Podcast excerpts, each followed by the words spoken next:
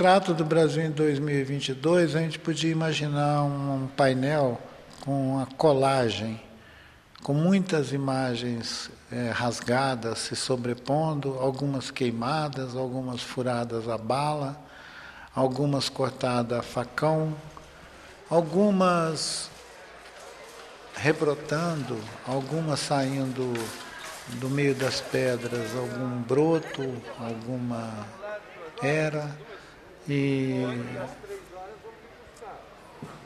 no meio dos destroços, brotando cogumelos. Vou pedir Santa Clara para clarear. De que planeta você veio? Santa Clara. Planeta Fome. Onde, Brasil?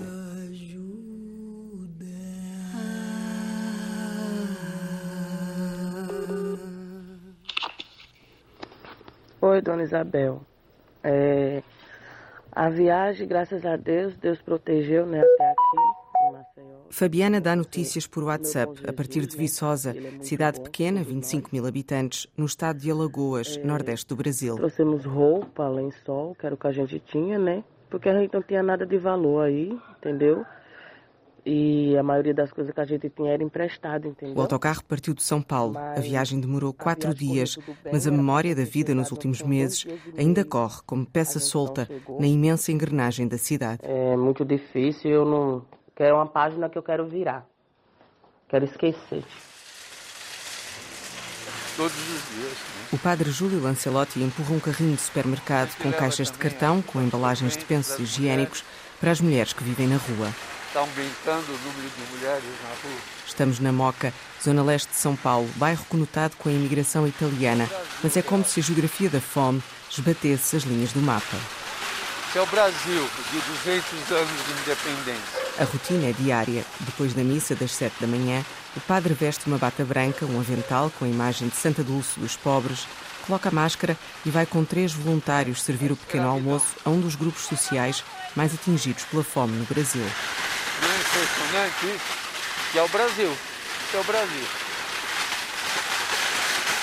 As rodas do carrinho e a máscara abafam a frase Este é o Brasil real, legenda que o padre repete para a fotografia onde cabem mais de 700 pessoas só naquela manhã. Muitas estão deitadas na calçada, embrulhadas em mantas, outras de pé, segurando sacos de plástico. Aproximam-se do padre e começam a fazer uma fila no centro comunitário, onde vão sentar-se para uma refeição. Agora eles vão passar para o café e a gente vai entregar. Eles vão entrar aqui tomar o, o, o, a bebida quente também. Então, cada pessoa recebe uma banana. Uma banana, um pão, hoje tem esse aqui, para as mulheres tem a pessoa. Junto à mesa onde são colocadas as caixas com a comida, o Sheik Rodrigo passa a mão pela cabeça do Padre Júlio. O, o Sheik abençoando o padre, vê como é que é? Trabalha aqui? Eu não, eu fico no bairro da Penha. É um bairro próximo aqui, dá uns Ele 15 minutos. também acolhe os moradores de rua na, na própria mesquita. E até ele abriu a mesquita para os moradores de rua dormirem na mesquita. Pensa que tem muito sheik fazendo isso? É a Não, primeira só ele. mesquita do Brasil que abriu as portas. Ó, esse aqui é onde a gente atua, ó, O Sheik mostra o telemóvel com fotografias da carrinha. que é o Sheik Móvel. Que ele é do Centro Islâmico da Penha, junto com a Pastoral do Povo de Rua do Padre Júlio Lancelotti. A maior união cristã islâmica, que a gente tem o logo dos dois, no Brasil. Porque eu comprei a van junto com o dinheiro do padre, a gente juntou o dinheiro, comprou uma van, e essa van ela serve pra gente levar, já está adesivada com a minha foto a dele, ela serve só para levar, fazer o trabalho social. Só para atender as pessoas em situação de rua. A fila que atravessa a tijoleira branca do centro comunitário vai avançando lentamente em direção à cantina. Francine e Fernando já foram buscar o café. Agora avançam para as mesas de plástico e sentam-se para comer. Francine, 32 anos, pousa a mão sobre a barriga. Está grávida. Eu tô de 5. Os meses. Só não sabe se é menina ou é menina. Mas eu acho que é menino. Né, mano? Eu, eu acho que é Iago. Iago. Não têm trabalho nem casa. Vive cada um num albergue para moradores de rua. O de Francine é específico para grávidas e crianças. Eu vou ver se dá para continuar lá, né? Se não der, aí a gente vai ter que ir para a rua de alguma forma, porque não tem para onde ir. É uma história que se multiplica. Pelas contas do Observatório Brasileiro que acompanha a população em situação de sem-abrigo, só na cidade de São Paulo, mais de 40 mil pessoas moram na rua. Grupos familiares, número de mulheres e, e, consequentemente, aumenta o número de crianças. Onde há mulheres, há crianças. Então, é o sofrimento da mulher, principalmente quando a gente ouve os depoimentos, é o sofrimento dos filhos porque ainda nessa estrutura patriarcal, o filho é só da mulher. É ela que tem que prover a sobrevivência. Vem, vem aqui. Vem. Espera eu, espera a mamãe, tá bom? Espera a mamãe que a mãe vai levar você. Calma, né? Olha o Franciele aí pegando os outros aí na frente aí, ó. É. Onde ele tá? Ele tá ali na frente, viu? Pegando o cara pra trabalhar aqui dentro aqui, ó. A Hilton aponta o dedo para um homem que está ao fundo do pavilhão. Porque aqui existe uma exploração muito grande da mão de obra do, da população de rua. Todos os shows, como o Rock in Rio, por exemplo, quem monta as estruturas duras do show são a população de rua. E muito explorada. Ele, ele enrola as pessoas, ele paga 60 reais 12 horas por dia, entendeu? Não paga ninguém.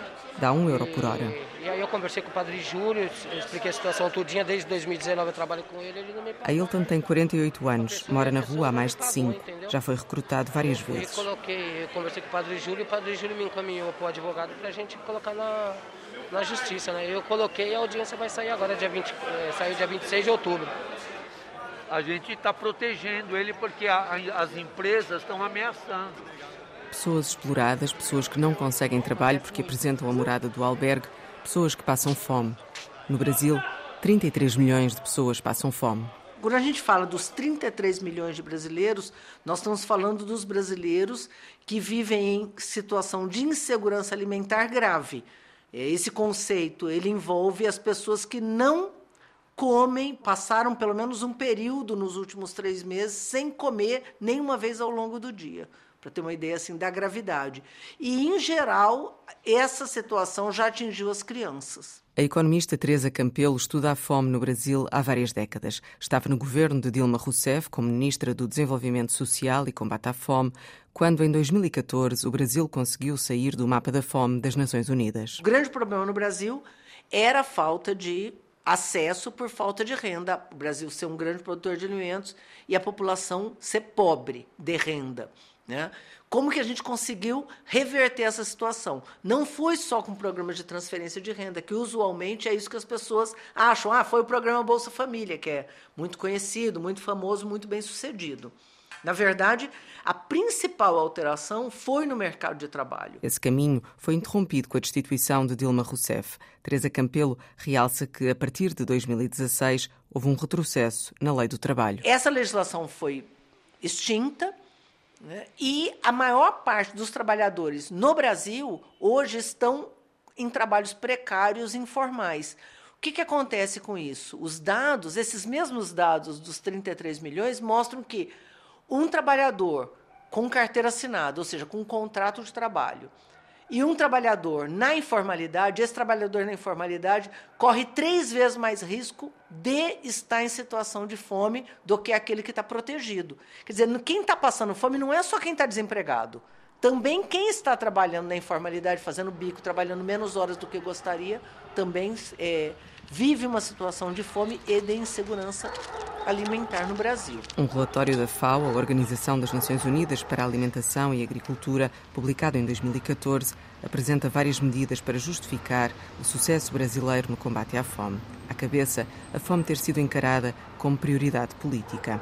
A FAO enumera a criação de 20 milhões de empregos formais, o aumento do salário mínimo cerca de 70% acima da inflação ou ainda a aposta no programa de alimentação escolar que garantia comida a mais de 40 milhões de crianças e jovens. Tudo que nos tirou do mapa da fome, segundo a FAO, foi destruído. Então, eu dizia antes, inclusive, das estatísticas, nós estamos voltando ao mapa da fome, porque se foi isso que nos tirou do mapa da fome e essas políticas foram desorganizadas, Era óbvio que irreversivelmente a gente voltaria para o mapa da fome. Lamentavelmente foi isso que aconteceu. Segundo o inquérito feito pela Rede Brasileira de Pesquisa em Soberania e Segurança Alimentar e Nutricional, uma organização independente que junta investigadores e universidades de todo o país, a fome tem vários rostos, mas há um que se destaca. Mulheres monoparentais, com crianças, periféricas, negras, é hoje o quadro principal da fome no Brasil. Quase 120 milhões de brasileiros vivem com algum grau de insegurança alimentar. É mais de metade da população. As estatísticas são, no entanto, contestadas pelo presidente do Brasil. Fome no Brasil, fome para valer não existe da forma como é falar. Em entrevista à Rádio Jovem Pan, Jair Bolsonaro argumenta que basta ir a uma padaria para confirmar que não há ninguém a pedir um pão. Por isso, a ideia da fome, diz Bolsonaro, é uma estratégia de caça ao voto. São pessoas que vendem mentiras do Brasil lá fora e vendem aqui dentro atrás do voto fácil. Se eu falar para você não tem fome no Brasil, como tem gente da imprensa me assistindo aqui, amanhã o pessoal esculacha comigo na imprensa. Mas eles não sabem é, a realidade, né? Se existe gente faminta no Brasil ou não. O que a gente pode dizer, se for qualquer padaria aqui, não tem ninguém ali pedindo para você comprar um pão para isso. Não existe. É, eu, eu, falando isso, eu estou perdendo votos. Tá? Mas é, a verdade você não pode deixar de dizer. Também o ministro da Economia do Brasil, Paulo Guedes, nega a existência de fome no país. A narrativa política é de barulho, 33 milhões de pessoas passando fome. É mentira, é falso. Acabou, tá sem fralda, tá sem leite. Vamos ver se eu consigo uma ajuda, né? Inclusive o leite dela acabou e agora?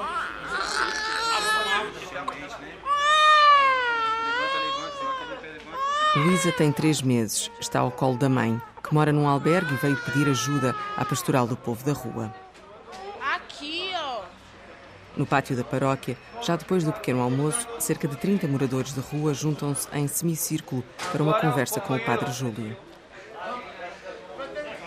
Vamos lá, companheiro. Então, a pobreza, ela não faz parte da pessoa, é imposta à pessoa. Ninguém escolhe ser pobre. Alguém escolheu ser pobre? Muita gente diz, ah, está na rua porque quer. Vocês acreditam nisso?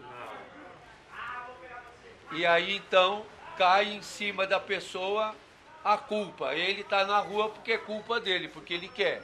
No Brasil Real, do padre Júlio Lancelotti, as rotinas diárias trazem como chapéus invisíveis conceitos filosóficos como a aparofobia.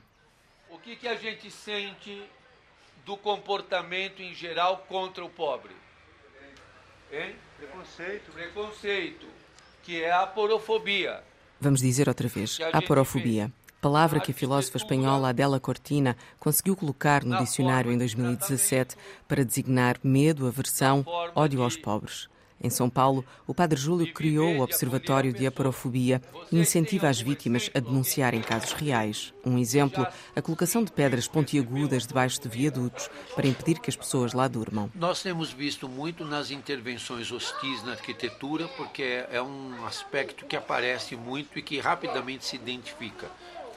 Mas eles também identificam na pesquisa que nós fizemos no olhar Há quatro meses eu saio um dia sim, outro não, para conseguir o resto de comida, revirar o lixo, para poder levar alguma coisa para meus filhos. Fabiana, 37 então, anos, está de pé, calças de ganga, mãos nos bolsos do casaco cinzento, olhar tenso, cabelo apertado.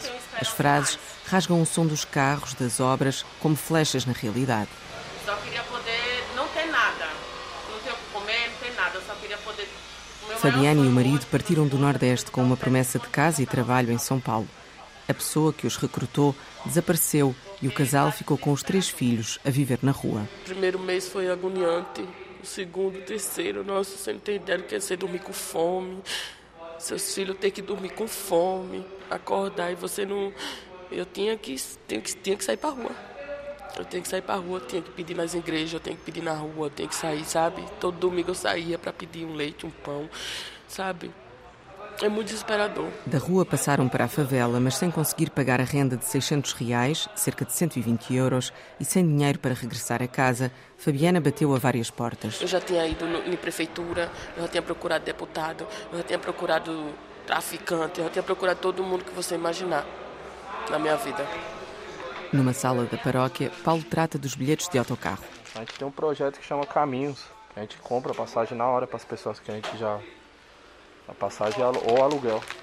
Um dos dois. E a gente vai porque ela está sofrendo muito aqui. Eu não sei o que tem E lá. ela tem a família, ela não consegue voltar. Ela tentou com a prefeitura e a prefeitura não, Não, eu sou da paróquia. não segue. E ela tá tendo que revirar lixo para comer. da paróquia. A E lá na, no Maceió, por exemplo, ela vai, ela vai poder comer. Ai, acho que eu tô respirando melhor. Eu cheguei aqui com o coração tão fechado. A vida maltrata muito da gente. E se você não for forte. Mas às vezes você é forte por causa dos filhos, sabe? Só por eles. Estas frases lembram as que foram escritas na década de 50 por uma das primeiras e mais importantes autoras negras do Brasil. Carolina Maria de Jesus escreveu: Quem inventou a fome são os que comem. Carolina Maria de Jesus, aqui a cantar as letras que escreveu, outra frase do Diário de 1958. O Brasil precisa de ser dirigido por quem já passou fome.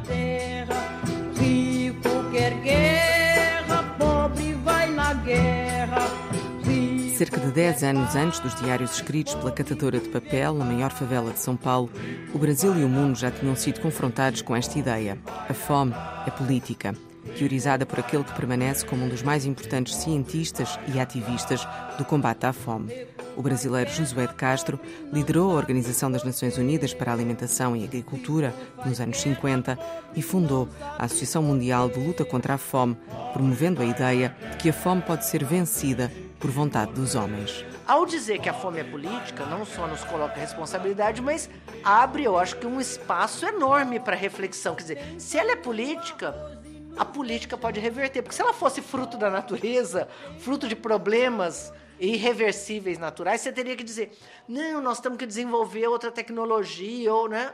ou não, é irreversível. Não, se ele é político, a política pode mudá-lo. A investigadora Teresa Campelo fala no paradoxo brasileiro, ou como a fome existe num país que enfrenta também problemas de obesidade e que é um dos principais produtores de soja e milho do mundo. Mais uma vez esse ano nós vamos bater recorde de produção de grãos.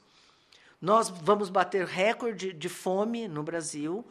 Nós vamos, estamos batendo recorde de desmatamento, infelizmente, mais uma vez, e recorde de obesidade. Os quatro problemas são ligados, tem na sua raiz um sistema alimentar que consegue gerar e ser o responsável por um PIB pelas nossas exportações e, ao mesmo tempo, gerar fome, gerar miséria e gerar má alimentação.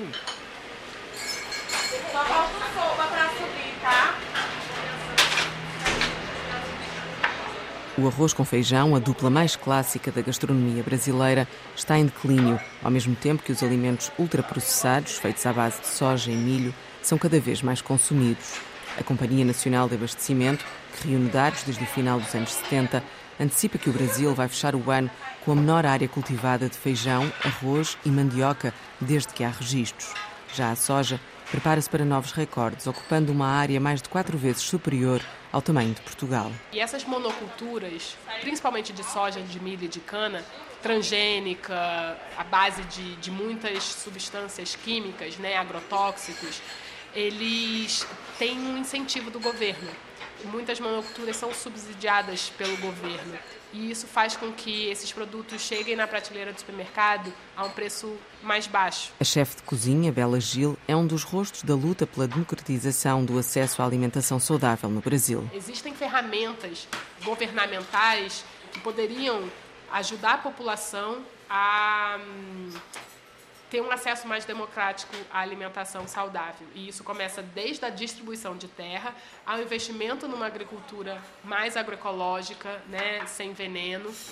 E educação é uma ferramenta também muito importante para a sociedade brasileira, para que a gente possa fazer boas escolhas. E aí a gente entra com os acessos. Não adianta a gente ter o conhecimento, mas não ter o dinheiro para comprar. Não basta a gente ter o dinheiro para comprar, mas não conseguir achar o alimento, porque muitas pessoas no Brasil moram em desertos alimentares, onde precisa andar quilômetros de distância para achar um pé de alface, para achar uma fruta, para achar uma banana. No restaurante em São Paulo, o menu inclui apenas ingredientes orgânicos e agroecológicos, como bandeiras de um ativismo que luta pela reforma agrária e pela comida de verdade. O arroz e o feijão, eles juntos formam uma proteína completa. Eles substituem a carne, por exemplo, é, em termos de proteína, de uma maneira muito perfeita.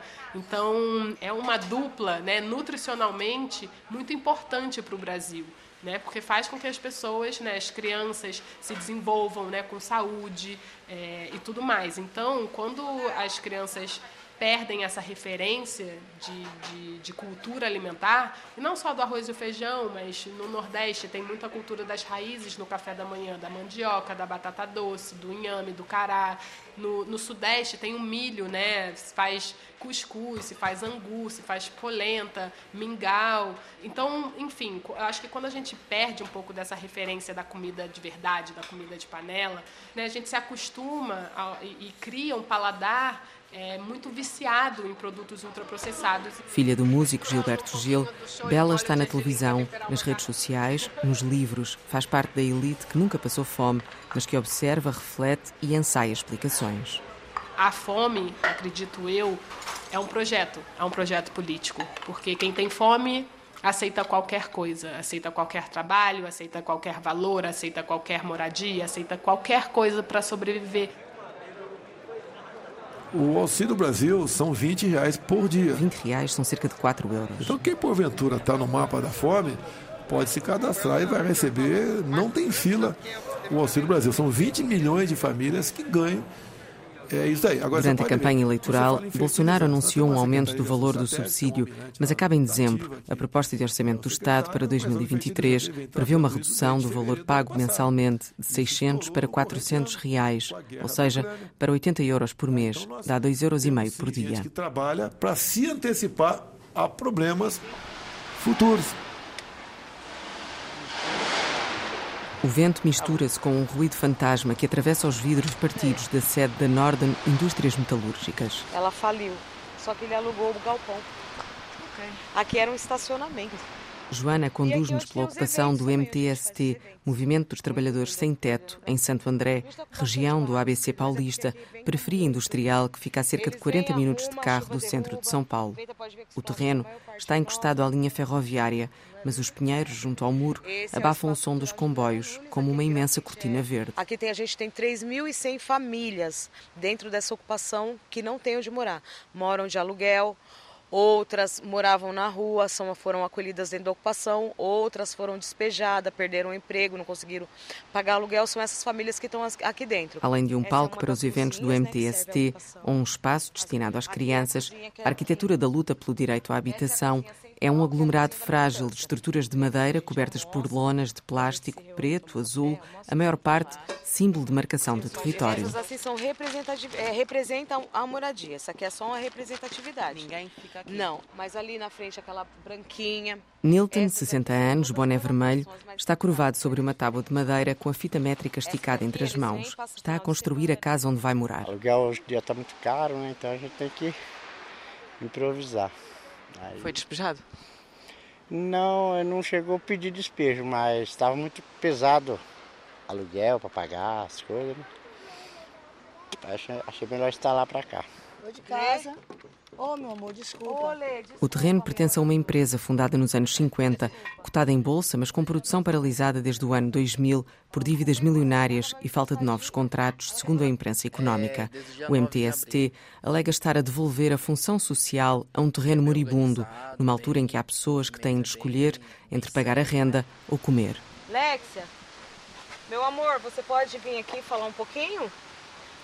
A Alexia é uma mulher trans, né? Uma das nossas moradoras de dentro da ocupação Olá. e também Olá, tudo bem? Tudo Isabel? Alexia. Prazer, tudo bem? Alexia. Sim. Ui, desculpa, deixa eu tirar aqui. Eu vim para São Paulo recente, eu tô só com cinco meses aqui. Eu sou do Nordeste, sou do Piauí. Quando eu cheguei aqui em São Paulo, né, situação, eu já saí de lá expulsa, porque eu fui expulsa de casa. Então, quando eu cheguei aqui em São Paulo, eu comecei a procurar trabalho, graças a Deus eu encontrei.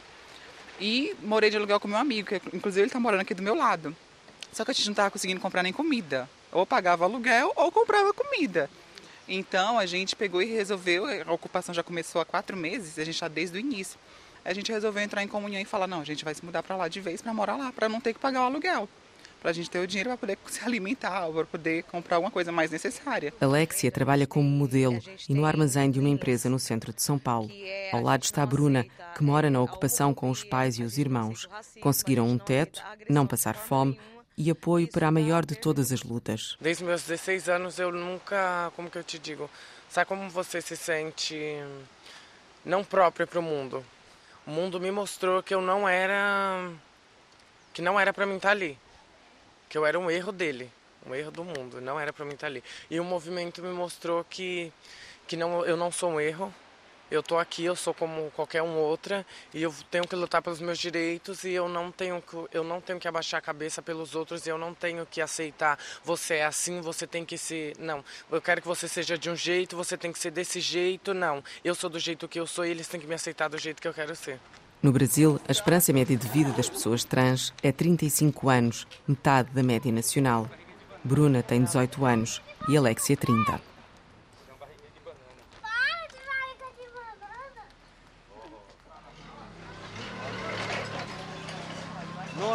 Repara a bagunça. Quer fazer aqui ou quer fazer um lugar mais?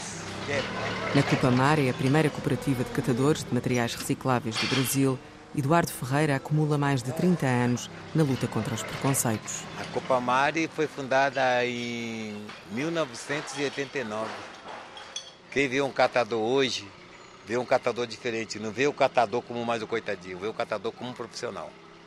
Porque lixo é tudo aquilo que se mistura. Né? Aqui não, nós separamos os materiais recicláveis para ele ser vendido para a indústria e se tornar a matéria-prima. Então por isso que nós não fala lixo, nós coleta material reciclável, nós coleta a matéria-prima. Nas entranhas da cidade, são testemunhas diárias da fome. Aumentou muito o número de catadores e catadoras, está bem, sobrevivendo da, da, da, reciclagem, né? E alguns moradores em situação de rua também, que eu não posso deixar de falar, que aumentou também, na questão da fome, estão vivendo aí de alguns restos, que pode ser o lixo. Vocês têm visto isso, não é? Todos os dias? É, nós temos visto muito isso quando a gente sai para coleta, né? E, e, alguns, né, catadores que acabam, né, que ficaram, que foram para a rua e eles não catam só os materiais escravos, também eles catam o que comer para sobreviver. Alguém mais Obrigado. Nós estamos vivendo uma necropolítica no Brasil. É o sistema que escolhe quem vai morrer. Então, é, é, os pobres vão morrer. A fome não é uma sensação passageira, ela é uma privação contínua. A lógica do, do capitalismo neoliberal é o descarte. O capitalismo neoliberal não funciona sem o descarte. Então, essa população que você viu ela é descartada. Dificilmente eles vão ter saída.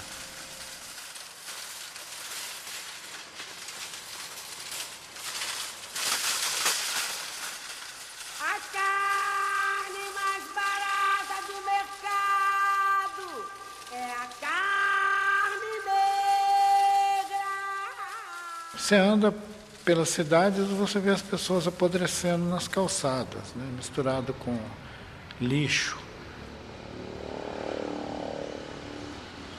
O sem-teto, ele é um sujeito que primeiro perdeu a terra, ficou sem terra. Aí veio se aglomerar nessas cidades sujas e aí ficou sem teto. E aí agora ele tem uma calçada, por enquanto. Eu Espero que eles não cheguem à condição de ficar sem calçada, né? porque já tiraram tudo dessa gente. Ailton Krenak inclina a cabeça e fecha os olhos muitas vezes enquanto fala. As sobrancelhas triangulares encaixam as pausas, cada palavra ocupando um lugar.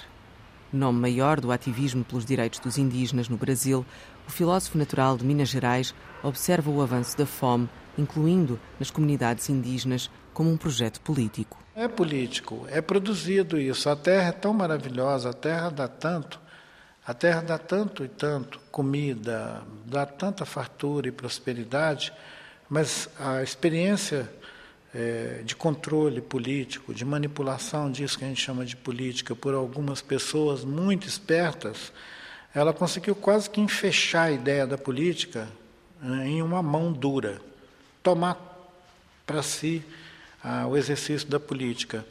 É por isso que eu fico botando entre aspas a ideia de democracia, de representação, de eleição.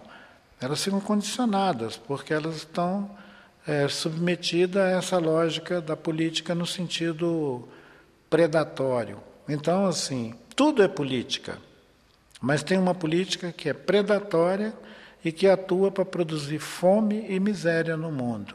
É política.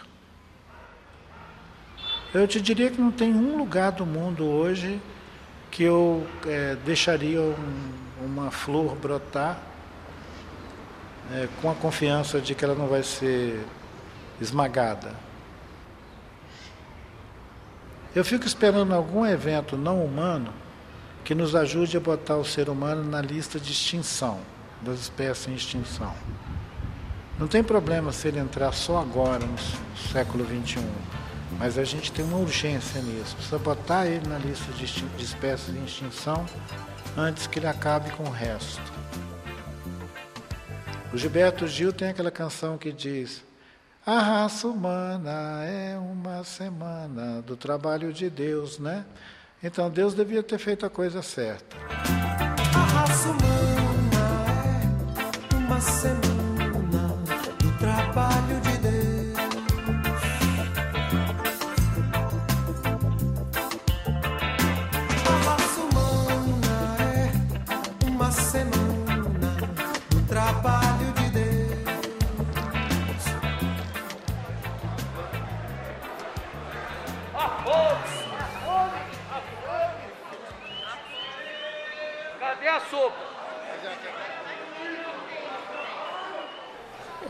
agora um filme de um amigo meu que ele fez sobre os indígenas. Você começa a ver os depoimentos desses dos nossos povos originários é de chorar. O depoimento de- dessas pessoas estão abandonadas, totalmente abandonadas. Radwan Nassar não se demora nas respostas, nem no fragmento de um cotidiano recente que o comoveu. O Brasil está vivendo um, um momento de muita destruição. Mas vai passar. É tudo que eu espero. Vai passar. Tá bom. O fax, com telefone, está do lado esquerdo. À frente está servido o café e uma torta com recheio de goiabada para as visitas. Radwan não come. Desliga o telefone e deixa as mãos pousadas sobre a mesa de madeira. Bom, no Brasil hoje.